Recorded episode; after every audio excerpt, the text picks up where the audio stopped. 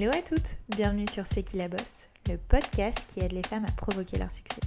Je suis Mélodie Madar et j'ai la chance de recevoir chaque semaine des femmes passionnantes et inspirantes qui viennent nous livrer leur parcours hors du commun.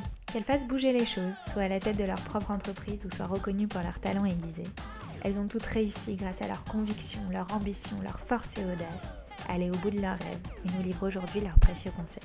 Mais n'oubliez surtout pas, c'est qui la bosse, c'est vous, et ça commence maintenant. Dans cet épisode, j'ai eu la chance de recevoir Charlotte Cadet, la fondatrice de la marque Celency, anciennement appelée Brocante Lab. Digitaliser un marché ultra traditionnel à seulement 27 ans à l'époque, cela n'a pas fait peur à cette passionnée de déco. C'est grâce à sa détermination et la confiance qu'elle a eue en son projet qu'elle a réussi ce pari fou, celui de chambouler l'univers de la brocante et le mobilier de seconde main. Ce que j'ai aimé aussi, c'est qu'elle aborde avec moi l'entrepreneuriat en couple. Et oui, très peu de temps après la création de Celency, son petit ami de l'époque, Maxime, devenu son mari aujourd'hui, l'a rejoint dans cette folle aventure. Et six ans après, Silency, c'est une dernière levée de fonds de 15 millions d'euros, 2 millions de visiteurs par mois sur le site, 30 millions de volumes de vente en 2020, plus de 200 000 produits référencés sur le site et qui réunit aujourd'hui une équipe de près de 50 personnes. Bref, vous l'aurez compris, ce sont des chiffres qui font vraiment tourner la tête. Alors avis à toutes celles qui souhaitent se lancer mais qui doutent d'elles, qui ont peur d'aller sur un marché dit compliqué, cet épisode va vous faire changer d'avis. Belle écoute à vous. Bah écoute, hello Charlotte, merci beaucoup d'avoir accepté mon invitation. Merci Mélodie à toi pour l'invitation. Euh, je suis ravie de te recevoir euh, parce que c'est vrai qu'on s'est lancé à peu près en même temps dans l'univers entrepreneurial. Je pense que c'était aux alentours de 2014 et ça fait un petit moment que je suis ce que tu fais avec euh, Brocante Lab qui à l'époque, qui est devenu maintenant euh, Celency. Mais donc j'ai hâte que tu me racontes bah, l'ensemble de ton parcours. Génial. Alors c'est parti, je commence toujours ce podcast en remontant rapidement aux prémices de la vie de mes invités parce que je trouve que c'est assez révélateur de ce qu'on est aussi aujourd'hui. Alors déjà, est-ce que tu peux nous dire, nous raconter ce que tu voulais faire quand tu étais enfant euh, Est-ce que tu es, est-ce que tu penses être née entrepreneuse ou pas? Alors non, je pense pas du tout être née entrepreneuse. Quand j'étais euh, plus jeune, je pense que j'aspirais plutôt à des métiers euh, autour de l'archi euh, ou euh, donc c'est pas très éloigné finalement du secteur dans lequel euh, j'évolue aujourd'hui, mais j'avais pas du tout une a priori une vocation entrepreneur, d'entrepreneur très jeune. Ça s'est vraiment découvert sur le tard. Et eh ben justement, est-ce que tu peux nous raconter un peu tout ton parcours avant de t'être lancé dans l'aventure entrepreneuriale? Carrément. Euh, en fait, moi, j'ai fait euh, du coup une école de, commerce. Euh, donc, j'étais à Grenoble. Je me suis spécialisée à la fin de mes études plutôt en marketing, en me disant que j'allais démarrer par une, une, belle et grande école renommée pour le marketing, à savoir L'Oréal, pour ne pas les citer. J'ai démarré euh, effectivement ma fin d'études euh, chez eux. Euh, et puis rapidement je me suis rendu compte qu'en fait ce, mood grand groupe était finalement assez éloigné de, de ce à quoi j'aspirais. du coup je me suis orientée vers une plus petite structure qui était une agence de, de design spécialisée dans le packaging qui s'appelle Little Agency. Et du coup j'ai démarré vraiment mon aventure professionnelle chez eux j'ai travaillé euh, deux ans et demi après l'école euh, dans cette euh, dans cette agence. Et là, j'avais plutôt une casquette. J'avais quitté vraiment cette spécialisation marketing, développement produit pour être euh, dans un métier un peu plus euh, euh plus 360, plus commercial. donc avec beaucoup d'interactions clients et l'équipe créative aussi en interne. et je me suis rendu compte qu'effectivement, ce côté plus couteau suisse correspondait davantage à mon profil. En revanche, euh, l'agence dans laquelle j'ai évolué travaillait beaucoup pour le secteur des cosmétiques. Euh, c'est comme ça que fait, j'ai fait le, pont depuis euh, L'Oréal chez eux et le vin est spiritueux. Et c'était effectivement pas des pas des mes domaines, on va dire, de, prédilection. Donc j'ai eu envie à un moment de me rapprocher d'un secteur passion. Euh, et ma passion à moi, euh, c'est la déco. Euh, et ça l'est depuis déjà un bon moment. Euh, et c'est comme ça que je suis arrivée du coup sur, euh, sur ce projet qui est devenu euh, Celency il y a, il y a six ans.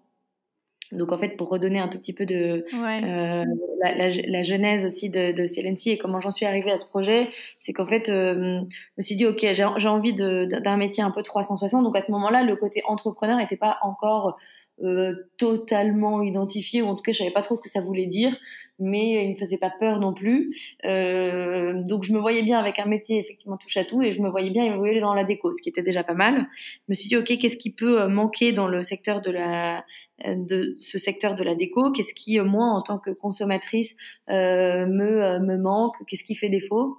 Et en fait en retraçant un peu mon parcours, me suis rendu compte, ok, moi j'aime passer du temps dans des brocantes, j'aime dénicher des pièces uniques parce que je ne veux pas euh, rentrer dans euh, euh, de l'ultra conformisme de la déco et avoir un, un intérieur hyper standardisé, du tout Ikea où voilà on se retrouve avec un peu la même déco que son voisin. Mmh et en fait, je me suis dit, ça prend vachement de temps. En fait, ça me prend du temps d'aller dans des brocantes, de, de chiner euh, en ligne, sur le Bon Coin, euh, sur eBay, etc. Et, et, et j'ai envie d'avoir un site qui euh, me sélectionne la crème de la crème de, de, de l'occasion euh, et m'apporte tout un tas de conseils.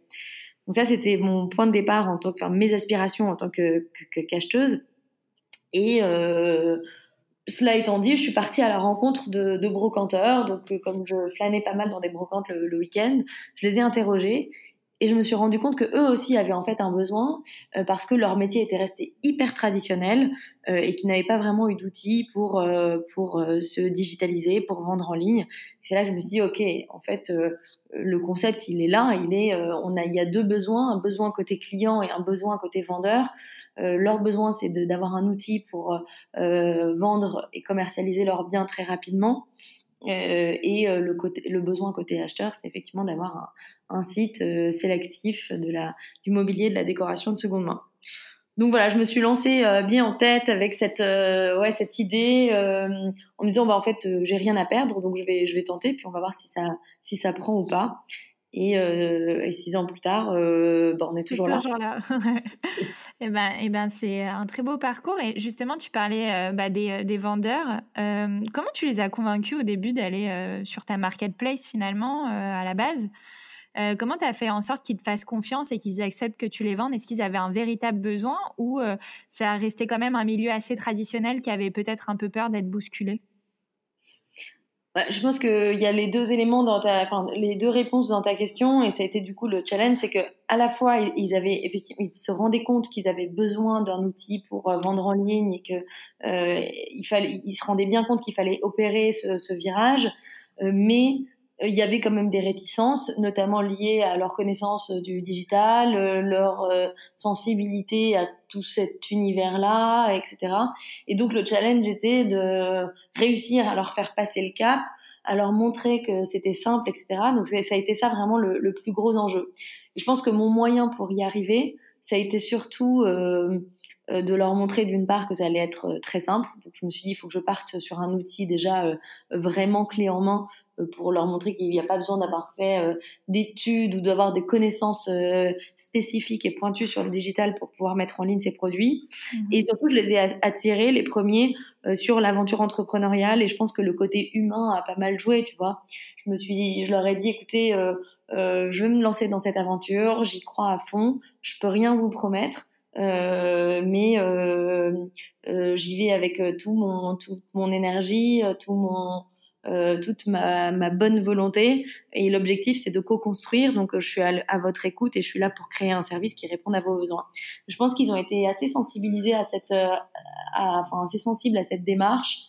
Euh, ça leur a plutôt plu euh, parce qu'il y avait, je pense, pas mal euh, d'humilité dans mon approche et ce qui est vrai, c'est que je connaissais pas leur métier et que j'avais vraiment besoin d'eux, de leur feedback, etc.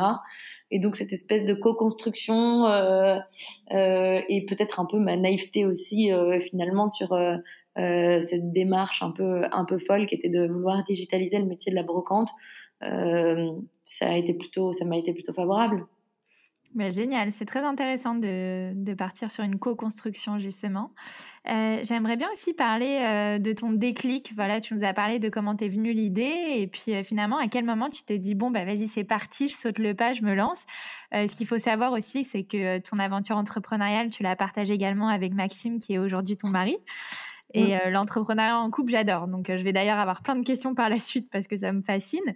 Mais euh, un peu là, pour revenir sur le vif du sujet, une fois que tu as eu l'idée, comment ça s'est fait Est-ce que tu connaissais déjà Maxime aussi? Est-ce que il a été là depuis le début de ton aventure? Est-ce qu'il t'a rejoint après? Et puis voilà, une fois que tu as eu l'idée, à quel moment tu t'es dit, bon, allez, je quitte tout et j'y vais? Ouais. en fait, moi, ce qui a été le. Enfin, j'ai vraiment euh, le déclic, ça a été la validation de pas mal de, de vendeurs et de euh, donc de brocanteurs que je suis allée rencontrer, euh, qui me confirmaient qu'ils avaient effectivement bien ce, ce besoin de, de, vendre en ligne, etc. Euh, et de l'autre côté, j'ai aussi fait un sondage auprès de mon entourage pour savoir si eux aussi avaient envie et aspiraient à des pièces uniques à chiner en ligne, etc.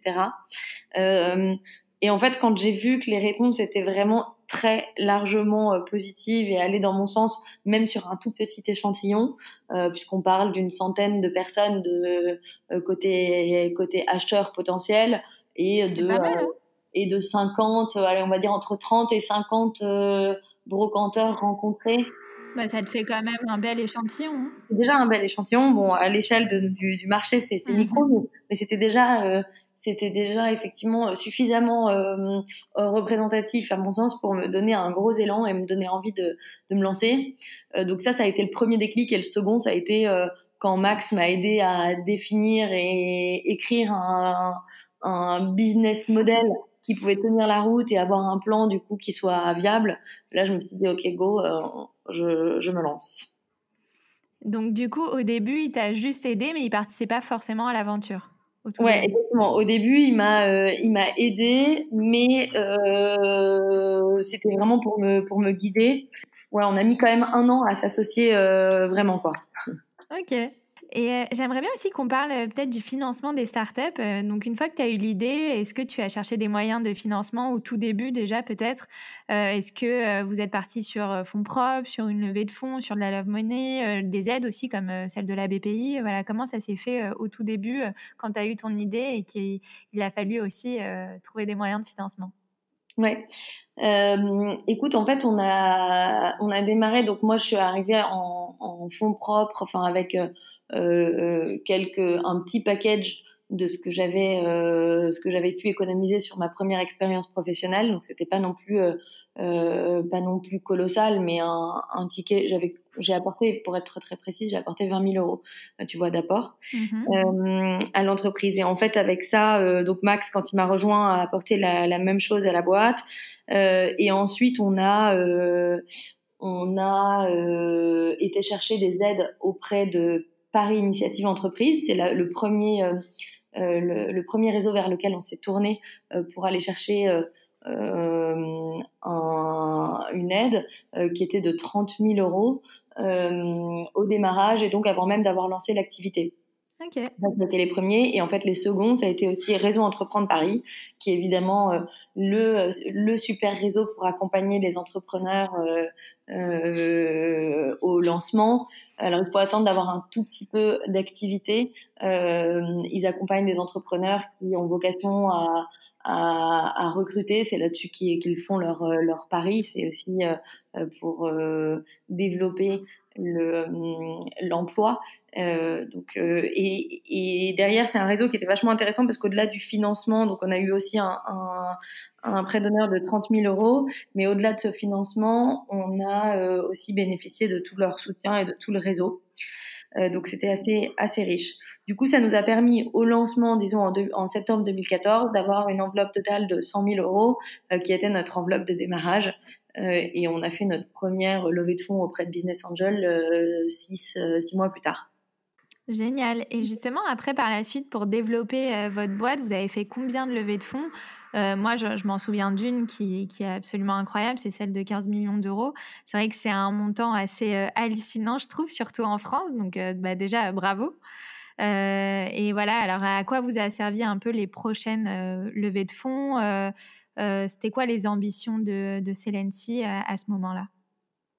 Ouais, alors en fait, euh, donc euh, comme je le disais, on s'est lancé en septembre 2014. Notre première euh, levée de fonds, elle s'est faite auprès de Business Angel, euh, d'un réseau du coup d'entrepreneurs français en mars 2015. À ce moment-là, on a levé 500 000 euros et euh, cette levée, elle était, elle avait pour objectif de euh, financer notre premier recrutement euh, et donc de fédérer une première équipe autour du projet et, euh, et voilà commencer à construire l'équipe. Donc ça c'était en mars 2015.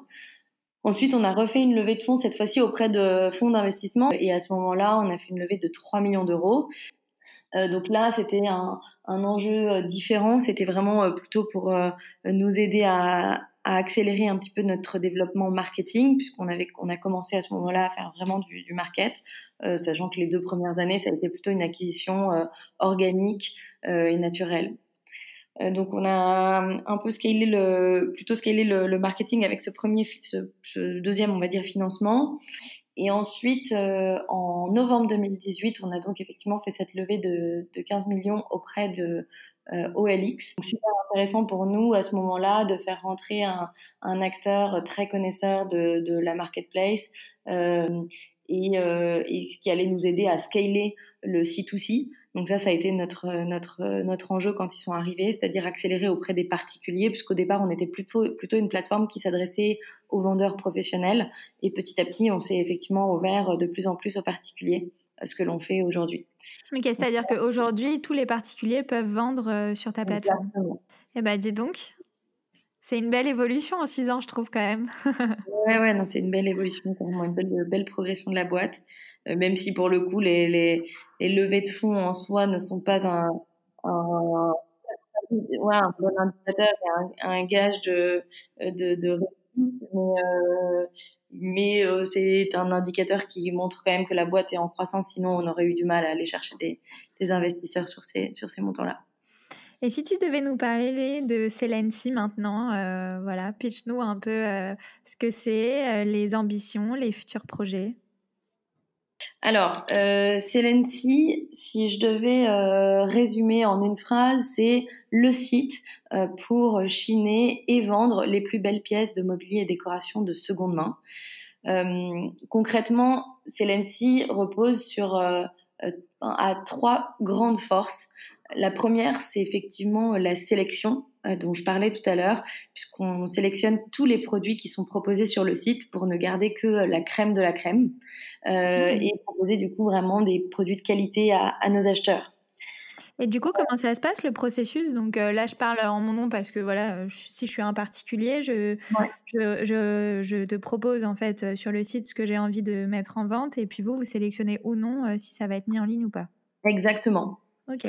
Exactement. Tous les produits sont vraiment passés au peigne fin par notre équipe et euh, sont validés ou refusés. Globalement, la très grande majorité des produits sont acceptés sur la plateforme. Je pense qu'on a aussi donné un peu le là de notre euh, du niveau de qualité exigé, mais il y en a toujours qui s'essayent euh, nous proposer des, des frigos, euh, des, euh, des, des, des, gadgets, des, des POG, des je sais pas quoi, enfin n'importe quoi.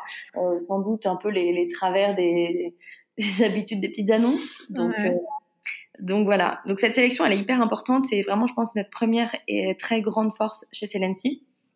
Le deuxième, euh, le deuxième gros atout, c'est toute la partie servicielle et notamment la, la livraison. Donc, contrairement aux services, aux, aux, sites de petites annonces, là aussi, on propose un, euh, vraiment un service de livraison hyper pertinent pour acheteurs et vendeurs pour ne pas avoir à aller chercher la table. À... C'est ça que j'allais te dire. Ouais, c'est très intéressant parce que en fait, euh, la livraison pour des petits produits, on sait que c'est assez facile, mais mmh. euh, dans tout ce qui est déco, mobilier, etc., on sait que c'est un peu plus compliqué. Carrément. Euh, et, et, je pense que ça, c'était vraiment un axe sur lequel on, on a beaucoup travaillé. Euh, on pensait pas que ça serait aussi important, euh, et notamment au départ parce qu'on travaillait avec des vendeurs euh, pros. On se disait que ils allaient pouvoir se débrouiller, expédier leurs produits, etc.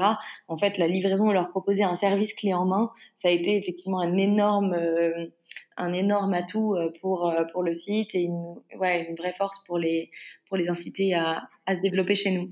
Mais justement, j'avais une question. Est-ce qu'il euh, y a une protection, je ne sais pas, pour l'acheteur ou est-ce qu'il y a, je ne sais pas, des euh, authentifications de biens chez vous euh, Je pense surtout au marché de la seconde main que je connais bien, celui de la mode, par exemple, mmh. où voilà, en général, il y a des experts qui authentifient les, les objets. Ouais, effectivement, on a euh, enfin, on a donc deux niveaux de, sélection et d'authentification chez nous. La première, c'est par notre équipe euh, en interne, euh, à savoir s'assurer que les produits sont de bonne qualité, cohérents avec ce que l'on veut proposer dans notre catalogue, avec nos, catégories de produits, etc. Et la deuxième étape de sélection, c'est l'authentification par des experts, qui eux sont des experts spécialisés euh, sur certaines époques, certains objets, etc., et qui vont nous permettre d'authentifier les produits de designers. Et donc, euh, éviter le, le, le, le faux, c'est extrêmement important. Euh, et se prémunir de ça en travaillant avec des experts, c'était effectivement euh, indispensable pour le bon développement de, de, du site. Euh, donc, c'est ce que l'on a fait et c'est ce que l'on garantit à nos, à nos vendeurs. On n'est pas capable de fournir un vrai certificat, si tu veux, à proprement parler, mais par contre, il y a vraiment ce check qui est fait par notre expert. Ok. Et j'aimerais bien aussi parler un petit peu du marché de la seconde main parce que je trouve que euh, ton idée, elle est hyper avant-garde. Euh, D'autant plus aujourd'hui parce qu'il y a vraiment une prise de conscience un peu générale sur les enjeux écologiques. Et euh, le marché de la seconde main, on le retrouve beaucoup dans la mode et beaucoup maintenant en déco. Et je pense que encore, on est qu'aux prémices de cette seconde main en déco. Euh, est-ce que c'était important pour toi de euh, justement euh, lutter contre l'ultra standardisation, la surproduction Voilà, c'est des valeurs pour toi qui sont importantes? Ah oui, complètement. Alors là, tu, euh, tu touches euh, du doigt un point super important euh, pour nous et je dirais un point qui aussi, en, toute, en toute honnêteté, s'est renforcé avec le temps. Évidemment, quand on a créé Celency, on avait conscience de la démarche éco-responsable et déjà engagée du site. Euh, en disant que c'était effectivement un sujet d'avenir, etc. Et je pense qu'aujourd'hui, c'est même, c'est plus un sujet d'avenir, c'est un sujet parfaitement d'actualité. Mmh ça fait partie des enjeux majeurs du moment. Euh, j'essaie pour ma part, à titre personnel, de consommer euh, pour les biens euh, qui ne sont pas des biens de, de, de première nécessité. Euh, Complètement. j'essaie de consommer à fond en, en, seconde main. Donc, tu vois, tu parlais de, de mode tout à l'heure. Donc, j'essaie, pour ma part, de, de, travailler vraiment là-dessus. Euh, et, et, je suis convaincue que, que, la seconde main est le bon réflexe pour acheter euh, bien, euh, acheter parfois moins cher, donc c'est faire des économies, c'est de l'achat intelligent pour le porte-monnaie, mais c'est aussi un achat intelligent effectivement pour la planète. Euh, et en plus, dans la déco, c'est le moyen d'accéder à des pièces qui sont des pièces uniques, avoir quelque chose qui ne ressemble à personne d'autre. Et ça, je trouve que c'est extrêmement vertueux et le gros point fort de la seconde main dans la déco avoir vraiment ouais, d'unique, de différent. Nous, on parle beaucoup de pièces uniques plutôt que de parler de pièces d'occasion. Je trouve que c'est un, un, mot qui euh, permet de euh, davantage euh, sublimer notre matière première, même si, in fine, c'est bien de ça dont on parle. Bah, franchement, je suis totalement d'accord. Et puis, euh, je trouve que vraiment, c'est encore aux prémices. Il y a quand même une prise de conscience générale, mais euh, je trouve que tu vois, voilà, pour, tu parlais des produits de première nécessité, il y a une vraie prise de conscience euh, au niveau de la food. Moi, j'ai eu la chance de recevoir aussi dans ce podcast Julie Chapon qui nous a parlé de ça. Elle a tellement de millions d'utilisateurs, donc c'est vraiment rentré dans les mœurs. La cosmétique, ça a commencé aussi. On fait de plus en plus attention à ce qu'on est en train de se mettre sur la peau. La mode, c'est, on est en plein dedans. Là, il y a vraiment un une grande effervescence autour de ça et ce sujet-là. Et j'ai l'impression que la prochaine étape, même si on y est quand même déjà, c'est vraiment le mobilier et la déco. Et, mm. euh, et euh, donc j'ai l'impression qu'il y a de belles perspectives d'avenir encore euh, pour, ce, pour Celency. Je, je crois aussi. Euh, j'aimerais bien aussi qu'on parle de l'entrepreneuriat à deux. Donc, euh, comme je t'ai dit, j'adore l'idée d'un couple euh, entrepreneur. donc, comment vous êtes-vous répartis les tâches? Qui gère quoi au sein de l'entreprise? Et comment on gère aussi l'entrepreneuriat quand on est en couple ou quand on est marié? On gère bien déjà. écoute, globalement, on s'est réparti les rôles. On n'avait pas les mêmes. on n'avait pas les mêmes euh, compétences euh, avec Max, on était assez euh, assez complémentaires de base, donc ça n'a pas été très compliqué que de se répartir les les rôles. globalement, Max il s'occupe de toute la partie financière de l'entreprise, toute la partie marketing euh, donc vraiment la stratégie d'acquisition et gestion du, du budget, et, et voilà, et, et, on va dire la partie RH, il est plutôt en lead aussi sur cette partie. Quand mmh. moi, je m'occupe plutôt de toute la partie brand, donc vraiment la communication sur cette marque forte que l'on veut créer, euh, pour aller au-delà d'une simple marketplace, si je peux dire. Euh, toute la partie produit et tech, euh, donc vraiment, enfin plutôt produit, mais du coup naturellement un peu la, la, tech, mais pour vraiment imaginer et créer l'expérience utilisateur de, de demain. voilà un peu comment les, les rôles sont répartis chez nous. Et Maxime, c'était quoi son parcours du coup? Parce que, euh, comme tu le disais au début, il t'a aidé déjà sur le business plan et le business model. Là, il est plutôt sur la partie euh, chiffre, marketing et gestion du budget. Donc, euh, il, a quoi, il a fait quoi comme parcours? Ouais, Max, il a, il a aussi fait une école de commerce. il était à l'EDEC. lui, il s'est spécialisé plutôt en finance à la fin de ses études. Et puis, en fait, il a euh, il a surtout travaillé au réseau Entreprendre euh, Paris. Euh, Première, euh, ses premières années en tant que chargé d'affaires. Donc, il a accompagné vachement de, de startups euh, sur plein de problématiques différentes, et notamment les problématiques de financement, problématiques de gestion au sens large, euh, problématiques d'acquisition, etc. Donc, il a vu pas mal de, de sujets. il était déjà beaucoup plus, beaucoup plus sensibilisé et connaisseur du secteur euh, l'univers de la start-up et du mmh digital euh, que moi quand j'ai débarqué sur le, sur le sujet. Quoi. Ok, bah, c'est intéressant parce que j'ai reçu également dans ce podcast euh, Justine Hutto et elle me parlait de son association euh, également. Et puis elle, elle m'a bien imaginé ça parce que j'ai l'impression que vous vous êtes répartis les tâches à peu près pareil. Que euh, voilà, Respire est un iceberg et que toute la partie visible de l'iceberg c'est elle et, et, tout ce qui se cache en dessous c'est son associé. Carrément. Euh, j'aime bien aussi euh, poser des petites questions pas faciles, mais, euh, mais voilà, depuis le dernier podcast, j'aime bien les poser. quel a été pour toi ton meilleur souvenir dans ton aventure entrepreneuriale? Je sais pas si c'est un meilleur souvenir, mais globalement, c'est tous les moments où on a fêté les, les victoires de, de Celency ou des grandes épreuves. Mm-hmm avec l'équipe. Euh, ouais, tous ces moments, on va dire, de, de fête et de partage pour célébrer des, des, des, ouais, des étapes, quoi. Donc, euh, Bon, il y a eu tout. Il y a eu les moments où on a fêté des levées de fonds, les moments où on a fêté des refontes de sites, des moments où on a fêté euh, euh, le passage du premier euh, du million d'euros de, volume de vente franchi par mois. Enfin, le passage où on a franchi le nombre d'utilisateurs. On essaye de fêter un maximum toutes les, les petites victoires du site qui feront un grand succès un jour, j'espère. Ah, c'est très intéressant. C'est vrai que moi, au début, j'avais vachement de mal à fêter euh, les succès. C'est vrai qu'on a tellement la tête dans le guidon qu'on se dit, bon, c'est une étape à franchir, mais on essaye d'aller le plus vite possible, etc. Mais je trouve ça hyper intéressant que tu prennes un peu de temps aussi pour euh, les célébrer, notamment avec les membres de ton équipe. Mmh. Euh, et ton pire souvenir, du coup, inversement, je trouve que c'est aussi hyper important de parler euh, bah, du côté obscur de l'entrepreneuriat, euh, déjà pour dédramatiser et démystifier l'échec aussi. Et c'est vrai que l'entrepreneuriat, c'est un peu des véritables montagnes russes, hein, souvent ponctuées de haut et de bas. Donc, justement, parle-nous aussi peut-être de ton pire souvenir. Euh, mon pire souvenir, c'est euh, on a eu un moment où euh, niveau cash, ça a été un peu chaud bah, quand on a fait juste avant de valider la dernière levée de fonds. donc ça, ça a été un peu tendu puisqu'il a fallu cuter pas mal de, de, de budgets, notamment des, des budgets marketing. mais le plus dur à ce moment-là, ça a été de se séparer de, de, trois personnes aussi de, l'équipe parce qu'on était obligé de ben, changer un peu de de, enfin, de réduire clairement nos charges et notamment RH. Euh, et ça, c'est, euh, j'ai trouvé que c'était extrêmement, euh, enfin, c'est extrêmement violent, quoi. Euh, je pense qu'en une boîte, euh, on a envie de, on est là pour plutôt créer de l'emploi, être toujours dans cette, on a envie de, c'est une aventure humaine avant tout, et donc on a envie d'accompagner nos salariés, notre équipe, et de les l'aider à se développer, et pas forcément mettre des, mettre des freins. Et ça, j'ai trouvé que c'était assez, assez violent.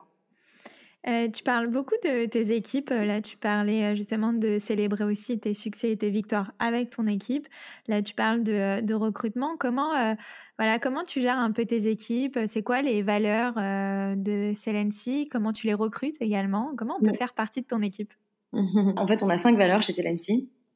la première, c'est effectivement le côté entraide, attentif et l'attention aux autres, le côté, enfin ce, team spirit, cette bienveillance, je pense qui, est extrêmement importante chez nous et je pense qu'il se dégage énormément de, l'équipe avec laquelle on, travaille aujourd'hui. Il y a vraiment, on sent que une vraie solidarité, un vrai côté familial, et, euh, on, essaie de, faire attention à préserver cette valeur. Euh, le deuxième, euh, le deuxième élément euh, qui est important pour nous, c'est le côté ambitieux. on cherche, on a effectivement un projet de taille. Quand on dit qu'on cherche à digitaliser et transformer l'approche de la brocante pour en faire une vraie nouvelle marque de décoration 100% green, etc. Bon, c'est pas rien, c'est ambitieux et donc pour ça il nous faut des, des gens qui ont envie de progresser, de se remettre en question, de se challenger et qui ont envie de d'atteindre euh, de, gros milestones. Donc ça, c'est aussi un, point très important. Autre élément de culture, on a le côté aussi euh, euh, authentique. On veut des gens qui sont vrais, qui sont qui sont eux, qui sont tout aussi authentiques que les produits que l'on que l'on vend et que l'on traite au quotidien. donc avec bah, leurs forces, mais aussi leurs leur faiblesses. et je pense que, ce, ouais, cette cette quête d'authenticité, elle est super importante euh, chez Celenti. Vraiment le côté fun aussi, mm. euh, parce que il faut aussi remettre un peu les choses en perspective. On fait euh, que de la déco, donc même si derrière tout ça il y a un ADN euh, très fort, très engagé, etc. Euh, ce n'est que de la déco, donc il faut prendre les choses avec beaucoup de recul, euh, de, de, de, légèreté aussi, de fun et apporter un peu de, un peu de, ouais, de de gaulerie à tout ça.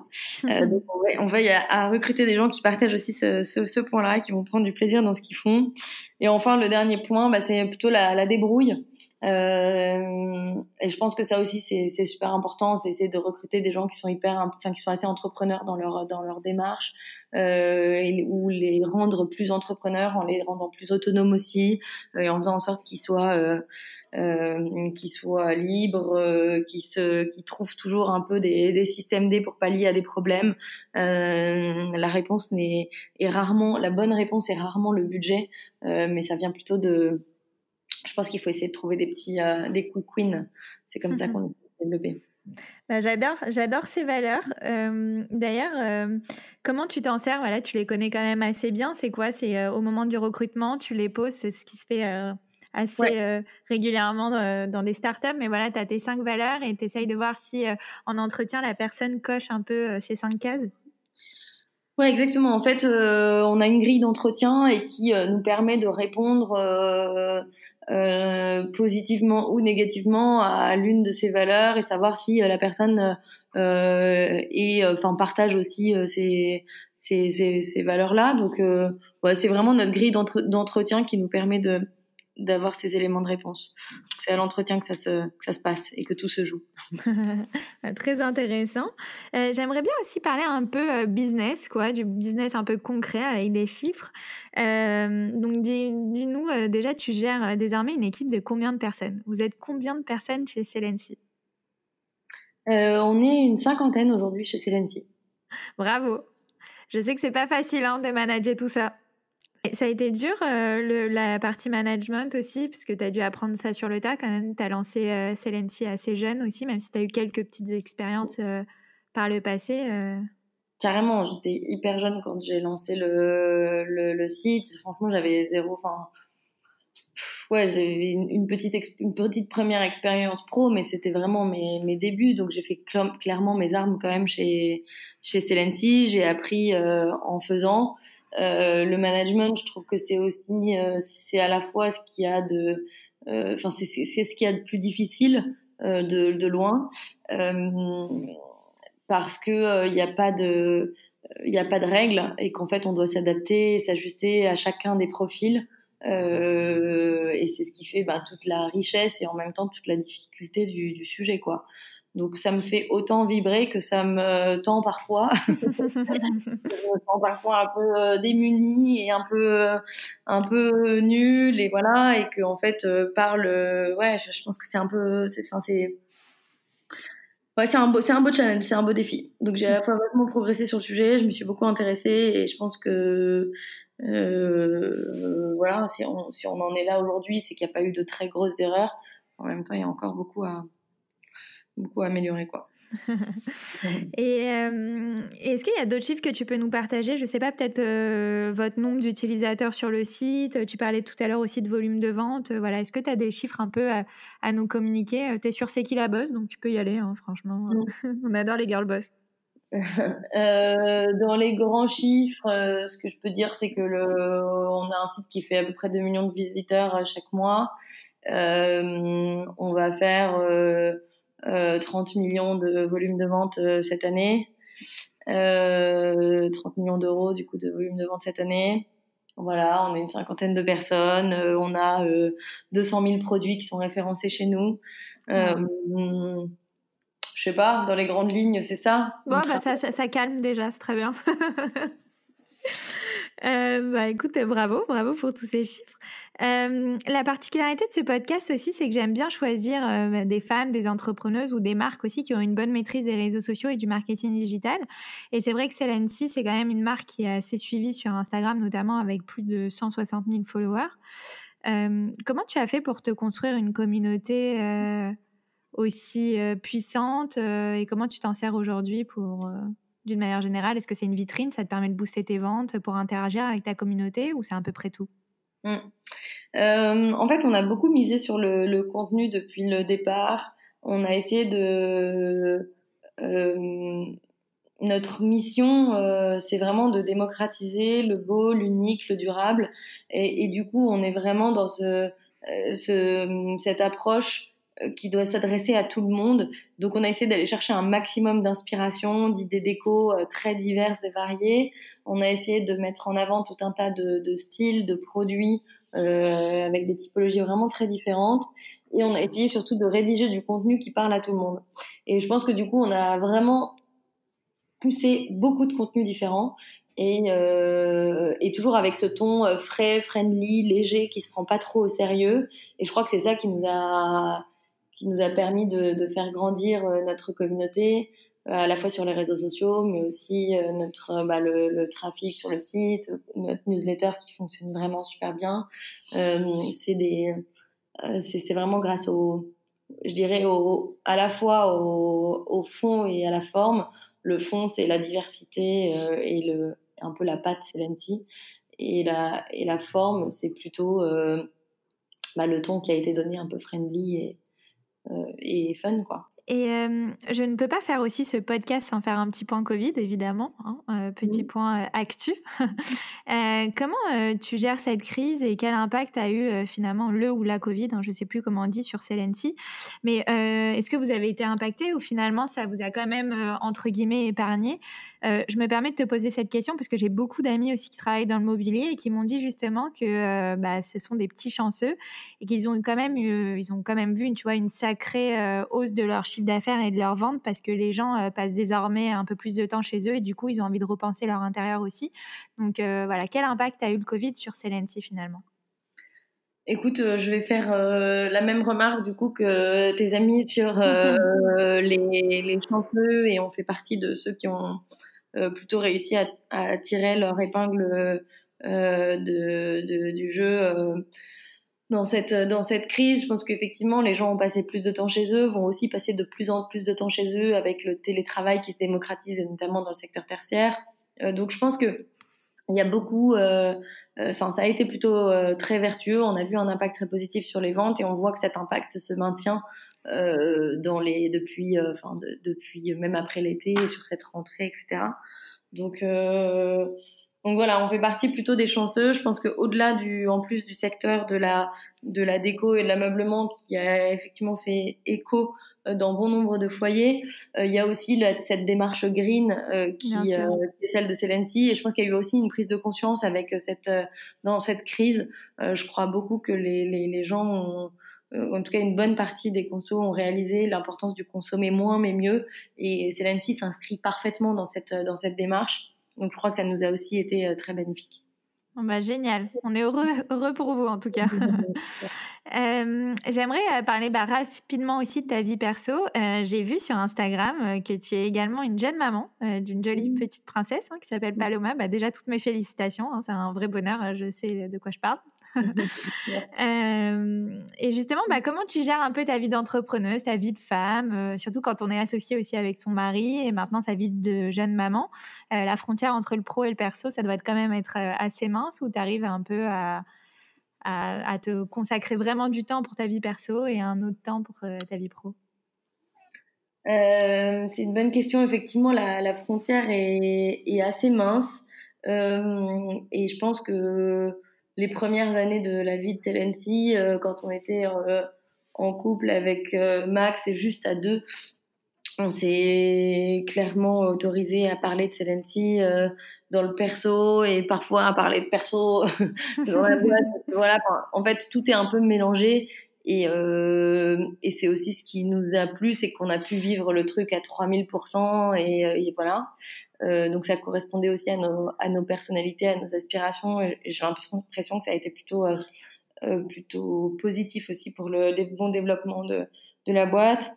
Euh, après six ans, les choses elles ont un tout petit peu évolué euh, parce que euh, ben aujourd'hui on, a moins besoin de répondre au téléphone à tous nos clients et on n'a plus mmh. besoin de répondre nous-mêmes au téléphone à nos clients soir et week-end. voilà, les, le, le, la boîte s'est organisée. Euh, les challenges sont encore plus, euh, euh, enfin les enjeux sont encore peut-être plus importants qu'ils ne l'étaient au début, mais c'est plus structuré. Ouais. donc effectivement, il y a moins, on emporte un petit peu moins de, de, de, de sujets avec nous au quotidien à, à, la maison. Et donc, je trouve qu'il y a un split qui se fait un peu plus naturellement. Bon, effectivement, avec l'arrivée d'un bébé, ça accélère en plus un peu ça, parce que euh, bon, c'est pas avec ma fille de six mois que je vais parler de euh, business et tout ça. Donc, ça te force à vraiment à couper, euh, à faire autre chose. Euh, et c'est effectivement euh, une expérience fantastique. Euh, et voilà, donc je, je, pense que les choses se font assez naturellement. J'ai l'impression qu'il y a un bon équilibre. Pour autant, on ne s'interdit pas du tout de parler de sujets pro à la maison quand quand c'est nécessaire, parce que ça fait partie aussi, je pense, même des atouts d'être entrepreneur en couple, c'est qu'on fait, on résout les sujets peut-être plus rapidement parfois. C'est vrai. C'est vrai, c'est très intéressant. D'ailleurs, j'ai eu euh, bah, Juliette Lévy, la fondatrice de Home Crime, qui me disait aussi la même chose que toi. Le fait d'avoir eu aussi un enfant après six ans de boîte, euh, le fait qu'elle soit plus structurée, c'est, elle trouvait ça déjà un peu plus facile parce qu'au début, quand on monte sa boîte, on a vraiment la tête dans le guidon, on a on a du mal à, voilà, à faire la part des choses entre le pro et le perso, mais au fur et à mesure que ta boîte devient de plus en plus structurée, euh, tu peux te permettre un peu de, de lâcher prise et euh, voilà, de t'accorder un petit congé maternité un peu plus important que ce que tu aurais pris au début le, du lancement de ton entreprise. Ouais. Et eh ben écoute, petite nouveauté aussi dans le podcast euh, C'est qui la bosse euh, C'est les Girl Boss Tips. Donc euh, voilà, c'est le concept, c'est que je vais te poser une petite série de questions et le but c'est que tu nous livres assez rapidement tes meilleurs conseils sur le sujet. Ok. Ça te va? Ouais. Alors, quelles sont selon toi les trois qualités essentielles d'une entrepreneuse? Mmh, euh, Je pense qu'il faut être euh, créatif, puisqu'il y a beaucoup de solutions à trouver à plein de problèmes toute la journée. Euh, je pense qu'il faut être, faut avoir un peu un, un peu la dalle, et je pense qu'il faut être un peu, ouais, en tout cas tenace paraît important euh, et optimiste. J'adore. Et euh, quelles sont selon toi les trois étapes clés pour monter sa boîte? Les trois étapes clés pour monter sa boîte, euh, la première pour moi c'est quand même euh, identifier même auprès d'un petit cercle et un premier cercle. Alors je parle d'une boîte consumer, je sais pas, j'aurais moins me projeter sur une boîte B2B, mais sur une boîte consumer, je dirais que c'est identifier euh, d'abord son marché en se basant sur son premier réseau euh, pour voir s'il y a un véritable besoin ou sinon on n'est pas un peu un cas isolé. Euh, ensuite, c'est euh, de monter et ficeler effectivement un, un business plan et s'assurer que ça tienne la route. Euh, et trois, c'est de tester très vite pour avoir vite des réponses euh, voilà, avec un MVP vraiment, donc un euh, minimum, minimum value product, euh, se dire qu'on a vraiment un premier test et des premières réponses rapides euh, sans se lancer dans une usine à gaz. Ok. Et les trois étapes clés pour développer sa boîte? Parce qu'on parle beaucoup de la création, mais je trouve que le plus dur, c'est aussi de la développer. euh, les trois étapes clés, je sais pas si c'est trois étapes ou plus trois éléments clés pour bien développer. Euh, je dirais que c'est déjà effectivement le, bah, être vigilant sur la partie RH, donc c'est définir sa culture d'entreprise pour bien recruter et bien manager. Euh, définir des OKR, donc ce qu'on appelle les objectifs et qui résultent pour savoir exactement où on va euh, dans la boîte. Euh, et, euh, et, gérer sa timeline, puisque tout est une question de temps. Et euh, sur euh, C'est qui la bosse, on aime bien aussi parler un petit peu de développement personnel. Et comment tu arrives justement euh, à te faire confiance, à avoir euh, confiance en tes projets, en tes idées et à aller au bout de, ce que tu penses? Je trouve que euh, mon sentiment, c'est qu'il faut donner du temps au temps. Et j'ai l'impression que ces choses-là, elles viennent avec le temps, elles viennent avec l'expérience. Et que plus les, mois, les années passent, plus j'ai l'impression euh, de gagner en confiance, en sérénité. Euh, la route est longue, euh, mais euh, je trouve que c'est extrêmement riche de voir cette, cette progression à la fois très rapide et en même temps il y a encore du voir qu'il y a encore du, du travail et, et que ouais, c'est un, un grand chemin. Et dernière question, c'est qui là-bas, c'est le podcast aussi qui aide les femmes à provoquer leur succès. Et j'aime bien du coup poser cette question. Qu'est-ce que signifie pour toi le succès si tu devais lui donner une définition? Euh, pour moi, le succès, euh, alors lié à l'entreprise, hein, j'entends, euh, puisque sinon c'est une notion trop vaste. Mmh. Euh, le succès, c'est d'arriver à faire une autre aujourd'hui monter un projet qui soit qui aille à un moment donné à l'autosuffisance et notamment et l'indépendance financière. Euh, je dis ça parce qu'on n'y est pas encore euh, chez nous. Si on est passé par toutes ces levées de fonds, c'est parce qu'on devait financer notre développement et notre croissance.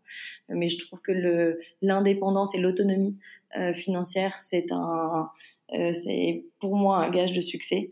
C'est partie des valeurs un peu archaïques et une vision assez, assez ancestrale du business, mais qui, je pense, est tout à fait louable à, une ère où on, on met tellement en valeur toutes ces levées de fonds et on valorise tellement toutes ces boîtes qui euh, qui s'endettent ou celles du capital mm. pour aller chercher des millions.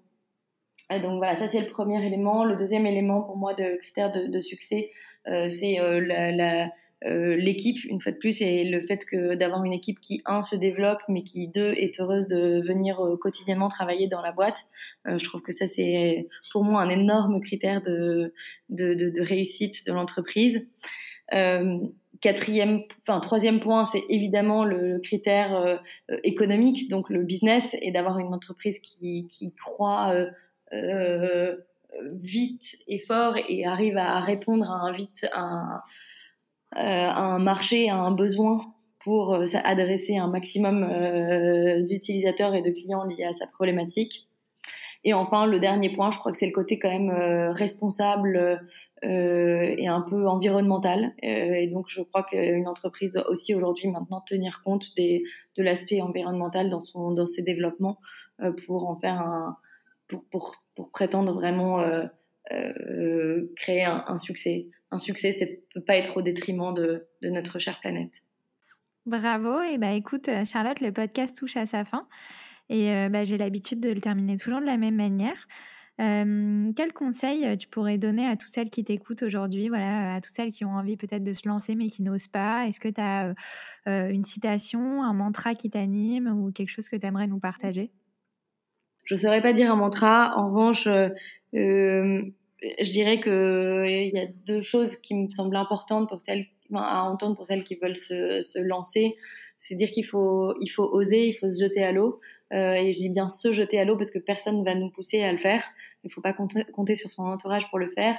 Euh, mais se jeter à l'eau en baquant euh, et en se baquant un maximum, euh, ça ne doit pas être un, un, grand saut dans le vide. Il y a des choses à, à vérifier, à checker, et donc je pense qu'il faut aussi euh, faire preuve de pas mal de, de rigueur euh, dans sa dans sa démarche pour pour pouvoir créer quelque chose qui qui fonctionne et qui nous apporte beaucoup d'épanouissement. Bah, c'est très imagé, mais c'est très joliment dit. bah écoute, merci beaucoup Charlotte de nous avoir accordé un petit peu de temps. Et ça m'a fait plaisir d'en apprendre plus sur tout, ton parcours et sur toute l'histoire de Célency. Merci beaucoup, j'étais ravie d'échanger avec toi et de pouvoir partager tout ça. voilà les filles, mon épisode avec Charlotte est maintenant terminé et quant à nous, on se retrouve très vite la semaine prochaine pour un nouvel épisode du podcast C'est qui la bosse?